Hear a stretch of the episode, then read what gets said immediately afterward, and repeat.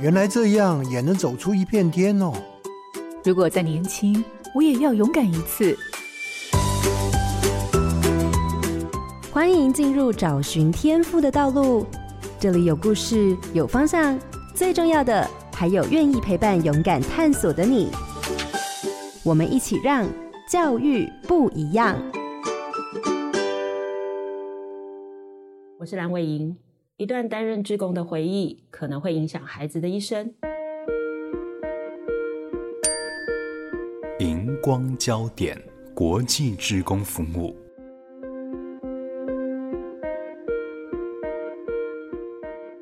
根据统计，台湾青少年投入志工领域的人次年年增加。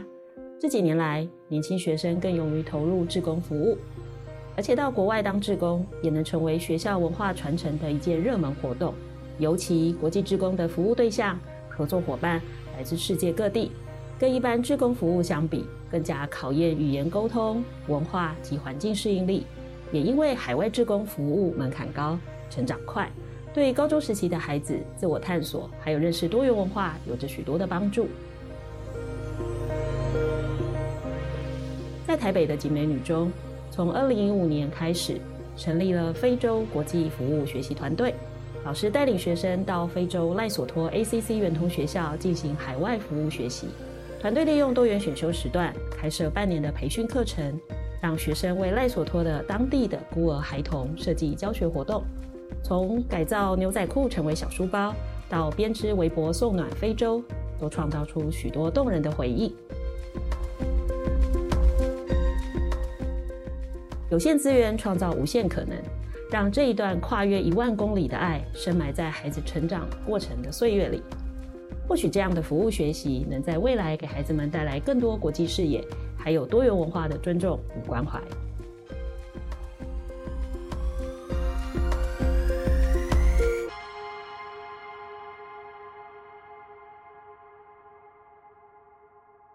各位好家庭联播网的听众朋友，大家好，欢迎收听《教育不一样》节目，我是蓝伟莹。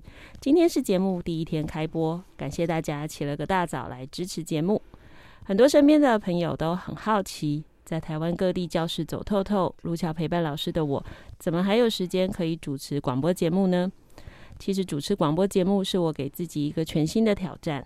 我曾经当了十几年的老师，辞职创立协会后。走进了校园陪伴老师，我深刻感受到教育现场的问题，家长、学生的焦虑，并没有随着时代转变而缓解。教育对于孩子甚至国家来说，却是最重要的事情。刚好深耕教育领域多年的好家庭联播网伙伴提出了一个全新形态的节目构想，我们就来一起挑战看看。节目取名为《教育不一样》。目的是希望大家能够深刻认识到教育现场跟过去有着不同的面貌。整个节目我们分为四大主题，分别为高中不一样、学习不一样、大学不一样、生涯不一样。邀请全台湾各地教育现场的故事，还有教育专家，透过解析孩子求学到就业最关键的一段时期，让我们一起找出一条真的让家长、学生、老师都能够安心的教育路线。节目今天开始。每周六上午八点，好家庭联播网、台中古典音乐台 FM 九七点七、台北 Bravo FM 九一点三联合播出，还有 Podcast 上也可以听到哦。今天节目开播要进行主题是高中不一样，很高兴邀请到台北市集美女中校长王云锦校长来当我们第一集的来宾，要跟大家来聊聊集美女中海外职工的服务。校长早安，是主持人早。那我想这些年全世界都在追求呃追求公平正义，维护人性尊严。那我想这是民主社会非常呃值得努力跟持续努力的一个方向。这样的思考跟习惯当然不会突然的发生，需要更早的接触与觉察。也因此在了学校的现场就开始有了服务的学习的这个部分的出现。那台北市景美女中耕耘服务学习有非常多年。从一九九六年开始，学生自主规划跟办理寒假的原乡偏乡的国小服务。从一开始只是少部分的学生，到后来逐渐扩大参与的人数跟服务的对象，足迹到过了南投、花莲、云林、彰化、宜兰等地。在二零一三年，景美女中除了原来的服务团队以外，更开始扩大招募国际职工，成为了台北市第一个高中国际职工的服务团队。走过的足迹其实是非常多的，有斯里兰卡、柬埔寨。那在二零一五年，集美女中首次独立办理了到了非洲的赖索托的一个志工的服务。那我想今天的节目呢，我们就可以从集美女中的经验里头，对于我们的服务学习有更多的认识。各位听众千万不要错过这一集的节目哦。那当然，我刚刚说了这么多哈，还不如我们来听校长来跟我们说，可能会更清楚哈。所以我想让校长先简单的告诉我们听众朋友。到底为什么高中要做服务学习？服务学习它的定位跟理念到底是什么呢？好的，嗯、谢谢伟莹，有机会让我在这里阐述一下景美中的服务学习的精神跟它的理念哈。那我想最简单的道理就是，什么叫服务学习？就是如何让高中生学习去服务，在服务中学习，他自己也会有所成长。那这要回应到呃学校的一个发展愿景。那学校的发展愿景基本上是培养孩子品格力、学习力跟国际力。所以在这个原则之下，品格力就是我们首当呃最重要的部分。那服务的理念，基本上核心的理念，我们把它定位成 C D I。那个第一个 C 就是品格的意思，那第二个 D 的意思是奉献精神的意思，那第三个 I 的意思是我们希望培养孩子睿智、独特性。所以在这三个原则之下，我们就会期待说，我们来进行这样的事情。那我记得我曾经看过那个红兰女士写的一段话，我觉得很感动，也也觉得很惊心触目。她说：“呃，如果没有专业有品格，那就是中品；那如果有专业有品格，就是上品。可是如果有专业没有品格，那就是毒品。”所以非常可怕。那在大家强化孩子专业能力的同时，是不是应该兼顾到孩子品格的修养的一个维持或者是培养？我觉得这很重要。这就是可能我们希望在高中阶段就可以培养孩子服务奉献的精神，而且同时是付出者也是收获者，因为在服务的过程当中，他一样是可以学习的。是。所以其实等于是希望孩子除了需呃具备更多的学识之外，嗯，也能够透过这个服务的经验，未来他能够把这些他的学识上的东西，能够真的服务对人，用对地方。对对，因为当我们的社会如果孩子们都不这么想哈，将来的社会应该很可怕。对，好，那刚刚其实我前面哈已经很省略了哈，其实我们本来稿子写的更长哈，我省略了很多没有说，是想说校长会再重复讲。OK，对，所以刚刚大家会听到我有讲说，哎。诶，其实不只有做国际职工，哦、早在那里就做了很多偏乡的服务，是是是，或者原住民部落的一些服务，是是是。那我其实还蛮好奇，因为很多服务学习的项目，为什么呃，就是几美语中选择的哪一些，跟为什么是做这一些呢？Okay. 呃，早期在新课纲还没有出来之前，其实我们比较偏重的应该是所谓的呃城乡交流。我们希望把台北市的资源能够带到比较乡下的学校去，跟乡下的学校互动。那我也必须强调，这不是单方面的。当我们去服务的时候，其实我们学生也同时在做当地原地文化的学习。所以我们会希望孩子去的时候，不只是付出者，也是学习者。所以这光这个偏乡小学的服务学习，我们就做了今年应该第十五年了。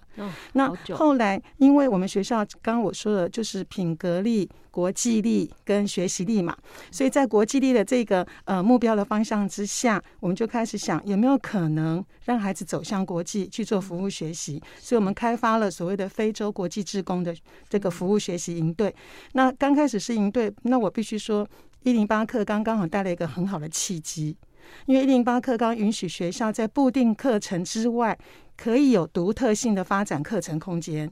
所以校本课程、多元选修课程就给了这个这个事情一个很好的契机。那它就不再是营队，它就是一个课程。所以老师必须去破化。我想要在这个这个国际职工的服务上面着力点是什么？我希望孩子学到什么？甚至回来之后，我要验收孩子的学习成果是什么？所以孩子就会透过一个多元选修课程的修习。之后，然后半年之后，他才会进行实际的服学。那他回来之后还要再进行半年，因为他要进行沉淀与思考、价值的澄清与考验，然后做验收。这样，这是我们整个理想性是这样子的。那经由这样的情况之下，就演变成好偏乡国际。然后你会发现有一个很很有趣的事情，那你的隔壁邻居呢？所谓的社区呢？对，后来我们就之后就开展发展社区服学。那社区服学就会变成跟我刚刚讲的一样，多元选修课程老师可以运作，校定课程老师可以运作。那我们的那个社区服学也非常有名，是我们跟社区的里长做的很强烈的联系，甚至我们孩子开始走入社区，参与所谓的社区营造跟改造计划。那我觉得那个东西也非常有趣。其实真的很多哈，就是呃，服务的项目很多，嗯、然后看样子我觉得应该是蛮多的老师也都投入了其中哈，因为尤其是学校愿景里面也期待有这个部分去培养学生，嗯、所以我我其实有一个好奇，我我觉得一定也是听众朋友好奇的，就是。服务学习从来都在高中的学校的组织里头，好像没有特别的专人做这一件事情。嗯嗯、那在学校里呢，到底这件事情是怎么样去分配，然后怎么样去运作的？OK，好，那我先从大范围来讲，如果是以学校为主体来规划的服务学习，就是我们到呃，现在我们到南投六个小学，那有六个团同时进出的那那个课程，我们是利用弹性学习课程来做的，那它就是学务处。但是我刚刚也有还有社团活动的部分，像我们刚刚讲，不管班联会、春晖社或福少团，它也是属于社团，所以那就是学务处。可是我刚刚比较强调的是课程，如果老师是利用多元选修课程或者是学校校本课程去开发这样的一个服务的学程，那它就会属于教务处。所以除了我们去呃南投六个小学的偏乡是学务处之外，其实我学校有一个班叫语资班。语文资优班，语文资优班的学生，高一跟高二他都必须进行辅学，那他就是属于课程内的辅学，那教务处就要来规划。对，那刚刚讲社区辅学，那也属于课程内的辅学，那也是教务处要去负责。但是总归我要讲的是，发动者绝对不是行政。发动者绝对是老师，对，因为只有老师愿意站出来带领课程的时候，这样的一个服务才会有意义，因为才会让孩子知道我为什么要服务。那你要先做一段价值澄清，然后了解自己为什么要去，那你才会有动机。那你去了之后，你要知道自己我希望学到什么。如果我只是三天两天去，然后爸妈然后就解散回来，其实我觉得孩子不深刻以外，他学不到东西。那老师通常这个服务学回来都会验收。他孩子去做服务成果，甚至会邀请家长到学校来看。嗯，哎，他们不是个别的，他们是团体的。团体会做一个服务学的成果展，然后邀请家长到学校来看。所以我会觉得教师团队才是服务学的核心。那行政只是提供最好的资源。嗯，其实刚刚那样听。我觉得蛮好的，就是会破除掉很多人误以为服务学习好像就是一次性的活动，不行。然后好像都是呃老师们都安排好了，你就跟着我出队。嗯，好，看起来其实不是嘛哈，因为它是一个历程非常长的，对，就是应该这样说，它其实是一个学习。那最后出队去服务，比较像最后的实践，对哦，就是我前面要做很多累积，但是我是因为真的学了，自己也想了，然后我其实去到现场实际做，对，回来才开始去反思。这个东西的意义，或甚至他还能够继续做什么样的事情？是，是没错。我觉得能够支持这样的事情，真的蛮不容易的。对，因为刚刚虽然想说，哎、欸，我们发动的其实都是老师。嗯、那其实我比较好奇的是，就是说，其实很有一些学校，我不能说很多，大家会对学校很失望哈。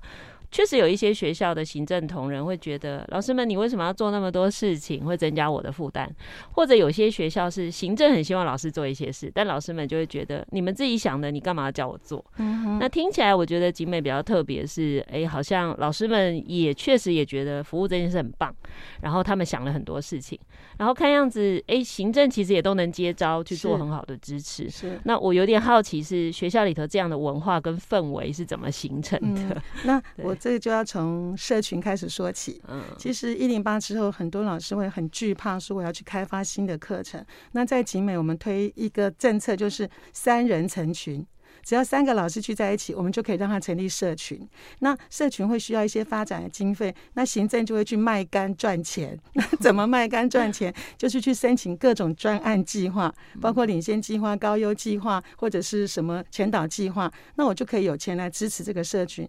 那老师们一个人会怕，三个人他就不会怕了，甚至五个人在一起，像非洲团三十个学生要进行国际辅学，有五个老师同时。在现场上这门课，一起规划。那不瞒各位说，我觉得景美老师让我很感动的是，这五个老师上一门课，我可以给他多少钱？四百块。所以一个老师分到几块，他们开玩笑说，校长我们分到一个便当，八十块。对，那更人更让人感动的是，有人说，哎，政府又没有提供国际服务学习的经费，你们有没有申请经费？怎么做？对，那我要跟各位说，学生的经费，因为你是服务学习，所以是自己付费。那老师的经费呢？在集美语中国际服务学习，老师的经费是自己付的，包括我是校长，我带队去，我的经费也是我自己付的。哇！所以我们想要做的是一种成就感吧，价值，想成全学生的那种价值感吧，应该是这样。我这样我就开始好奇是，嗯，说不定是老师很想做服务学习的吧？就是感觉上，嗯，老师们可能在成长的历程里，或者是作为老师这么多年里，开始慢慢去体会，原来有一些东西我们更应该提供给孩子。对对，因为我们看到，尤其是现在的社会，整个大环境的改变，是我觉得变动快到人心有点不安跟混乱。没错。对，那我常常觉得高中阶段很重要，是它恐怕是。最后一个阶段，能够跟这么多人固定的互动，还有师生关系这么紧密的一个阶段，嗯，没错。所以，所以其实有更多可以影响学生跟为学生做的事情，其实它是很很重要的。这样，那当然，我觉得校内这个部分当然是没有问题。可是另外一个很难的是出队到国外，嗯、是到国外应该遇到很多困难吧？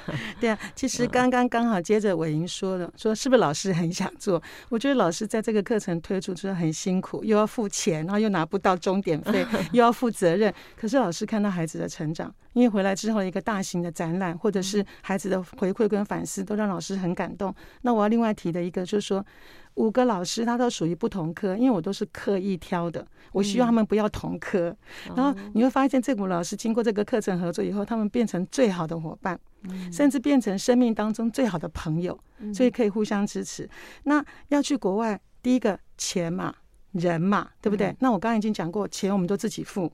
嗯、那人的部分，就说服老师愿意接受这样的一个挑战。甚至我常跟老师说，你可以参加旅行去南非，去赖索托。嗯、可是你绝对没有办法给旅行社钱，叫他让你去去孤儿院或者是去服务，因为他做不到。但是你就可以进去，甚至你可以到学校去，因为他还有圆通学校，可以跟老师们互动。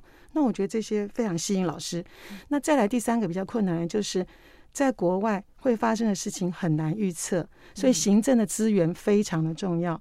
那我可以说，基本上行政是倾全力在抽护持这个这个营队，不管是呃联系方面，或者是呃随时昂扣啊，或者随时联系，甚至三更半夜我们都还在待命当中，因为我们会担心时差，国外有问题，所以我觉得至少老师愿意做，行政给了最大的支持跟后援，让他觉得不用担心。有事情，台湾这边会处理。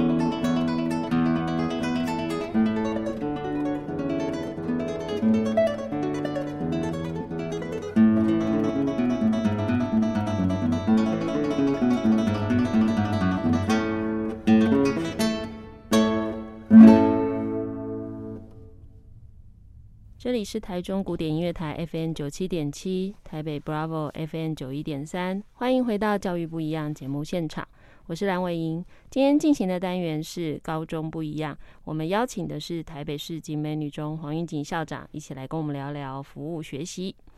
那我想，刚刚校长已经提了非常多学校里头在这些年努力投入服务学习的部分，我觉得听众们一定觉得很惊讶。没想到，我们都以为在高中可能每天读书，而且 集美女中应该对于某些年龄层的人来说，她就是呃很会读书的一群女孩子哈，气质很好。是，所以大家也从来没有想说，哇，原来孩子们要花这么多时间去做这样的事情哈，尤其是还要去非洲做服务。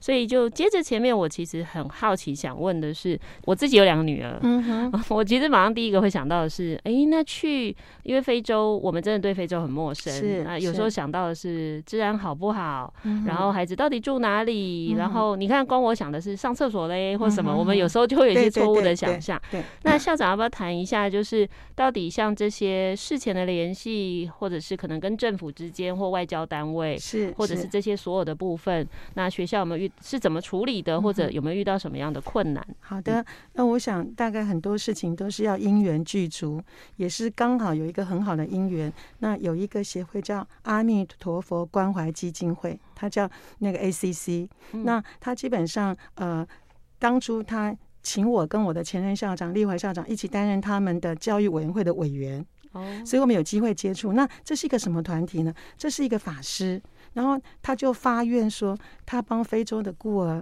盖孤儿院，让他们有安身立命的地方。所以他在非洲很多地方，包括南非、包括赖索托、包括史瓦济兰、包括那个马拉威等等，他都有设这个孤儿院。那他这个孤儿院的话，就是政府提供一个很大的场地，说你可以盖，但是你要花钱。然后政府有说。那这些孩子上学我也没办法，因为学校政府的资源不够，所以你还要在你的孤儿院里头，除了盖孤儿院、盖宿舍，你还盖学校。哦，所以他们有圆通学校，所以这些孩子是住在孤儿院，然后在孤儿院里头上学。那这些学校是从政府派校长跟老师来上课的。那师傅教他们什么？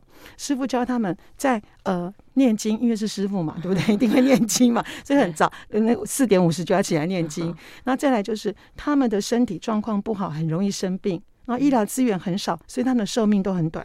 所以师傅就会请少林寺的那些教练来教他们打拳。好，那第三件事情，师傅教他们什么？因为师傅来自台湾，所以师傅教他们中文。师傅请台湾的老师们过去那里担任中文老师，在他们课余之后教中文。嗯，所以除了学赖索托的固定课程以外，他们会学呃念经、佛学，然后他们会打拳强身，再来他们会学中文。所以那里的孩子基本上。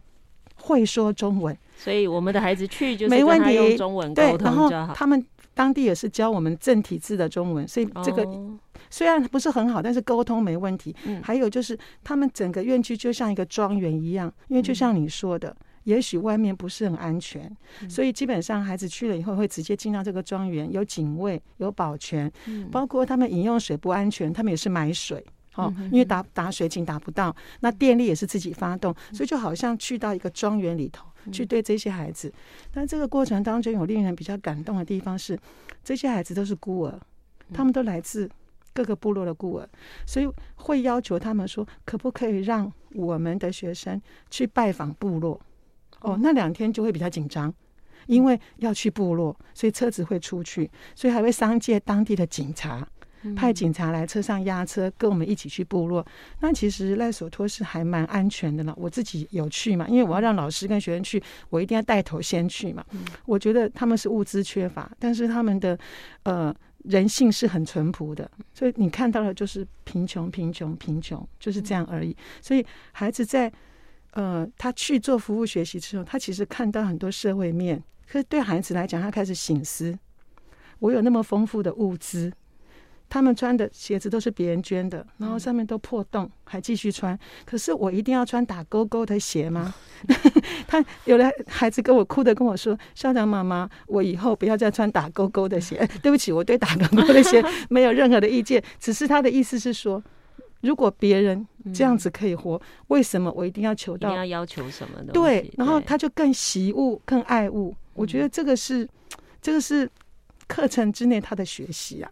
就类似是这样，所以安全性我跟各位保证没问题，是因为我们有专门的对口，专门的人会接我们到专门的地方，甚至直接接到从机场接到院区，从院区直接送到机场。嗯，那我们只是负责买机票。嗯，这样，那住在院区里头，院区里头会有阿姨煮饭。给大家吃，只是对不起，就是要吃素。我记得我去那一年，然后老师们都在上课，我看完他们就是学生在上课了，学生就是老师嘛，学生要带院童，那老师在旁边观课嘛。那我看完之后我没事，我就去厨房就大聊，帮忙一起煮饭给他们吃，啊，都煮素的。嗯对对啊，就孩子也可以接受。对我，我觉得这样听起来就会变成说。我另外一个让我联想到，就是有时候我们常常在高中现场想要。提供学生某一些学习的机会，其实是非常需要社会一起来支持。对对对，因为像刚刚校长那样说，就是如果今天要一个一所学校，其实就这么点人力，我还要联络外交单位做任何事情，我要安排所有的行程。坦白说，所有的人大概做到一半就会放弃了。对。那当我们有更多社会的单位，不管是刚刚说的，它可能是一个宗教组织，或者是说，哎，有一些学校可能跟基金会合作，对，或有些跟企业合作，对，我觉得都对年轻孩子都是非常好的事情。是，是，就是有更多更多呃接近真实的学习跟体验，其实是需要更多人一起的参与。没错，对。那那当然，这个过程中有一个还蛮重要的角色，就是家长。是对。那家长到呃，我想很多家长。有可能有一些家长是因为服务学习才选景美的，嗯、那也有可能是有些是进来才发现这个学校有这个的，所以我其实蛮好奇的，就是家长对这样的事情有什么样的想法呢？好，其实我们刚开始做的时候就有想过这个问题，然后想说，哇，一个学生要上一学期的课，那要花七万块。然后又去到一个很陌生的地方，家长会不会很恐慌、很恐惧？可是我们做了两三年，我们把基础打下去之后，我会跟各位报告，我们需要三十个孩子选这门课，我们公开给孩子表达意愿。结果我非常惊讶，要选这门课的孩子有八九十个，那我怎么办？我们就会五个老师一字排开。在那里面试，为什么我们需要选有动机的孩子？我不是需要选功课好，我需要选他有动机的孩子。我需要选他能够跟别人合作的孩子。为什么？因为三十个孩子带出去，万一不能合作，那个情况也蛮惨的。所以这个过程当中，他是很难得被选上。所以很多家长的确，的确，我们做了五年，的确在第二年、第三年以后，陆续家长是因为这个进来，而且就指明，到时候我就是要参加这个团。好，那刚刚讲这个家长。当这个孩子出现之后，我们会第一个开说明会，充分让家长知道这个课程的结构。就像您说的，先上半一学期的课，课程内容大纲是什么？希望培养孩子什么能力？接下去去非洲是什么状况？然后回来之后是什么？会先开第一个说明会，然后要出发之前还会开第二个说明会。好，他会告诉家长，我们不是去旅行，我们学校不是旅行社。所以你，我们是你要很感恩老师愿意带孩子去，所以没有过多的要求。那包括去之后，我们会没有手机，因为没有网络，所以我们会统一老师有一个网络。给家长联络平台就很好笑。我记得那天晚上，老师叫每个学生写写一个字，然后放在纸上，跟孩子说给爸爸妈妈的话。那就每一个人视讯给爸爸妈妈看三十个。然后接下去就说，请家长写一张传上来，我就看到三十个家长，然后就很感动的画面。所以家长他是充分了解。那第二个，其实不止非洲，因为我刚刚有说过，我们的福学里头其实有偏乡，偏乡我们走国际化，就是我。我的姐妹校，韩国姐妹校，她要来台湾跟我的学生一起去做服学，嗯，那她就有 partner，在 partner 的时候，她就必须住在 partner 的家，就是我学生的家，所以我的家长要提供 homestay。类似，所以我想说的是，家长除了放心以外，家长应该还是一个支持者，甚至家长是参与者，在这个角色里头。然后家长有任何疑问都可以问，我们都在学校。但是这前前后后，光非洲前中后就会开三次家长说明会。嗯，其实我们刚刚谈了那么多学生，呃，可能学校为他安排的事情、协助的事情或课程，或者家长的支持跟角色。最后还要来谈谈这个中心的主角，就是我们的孩子们。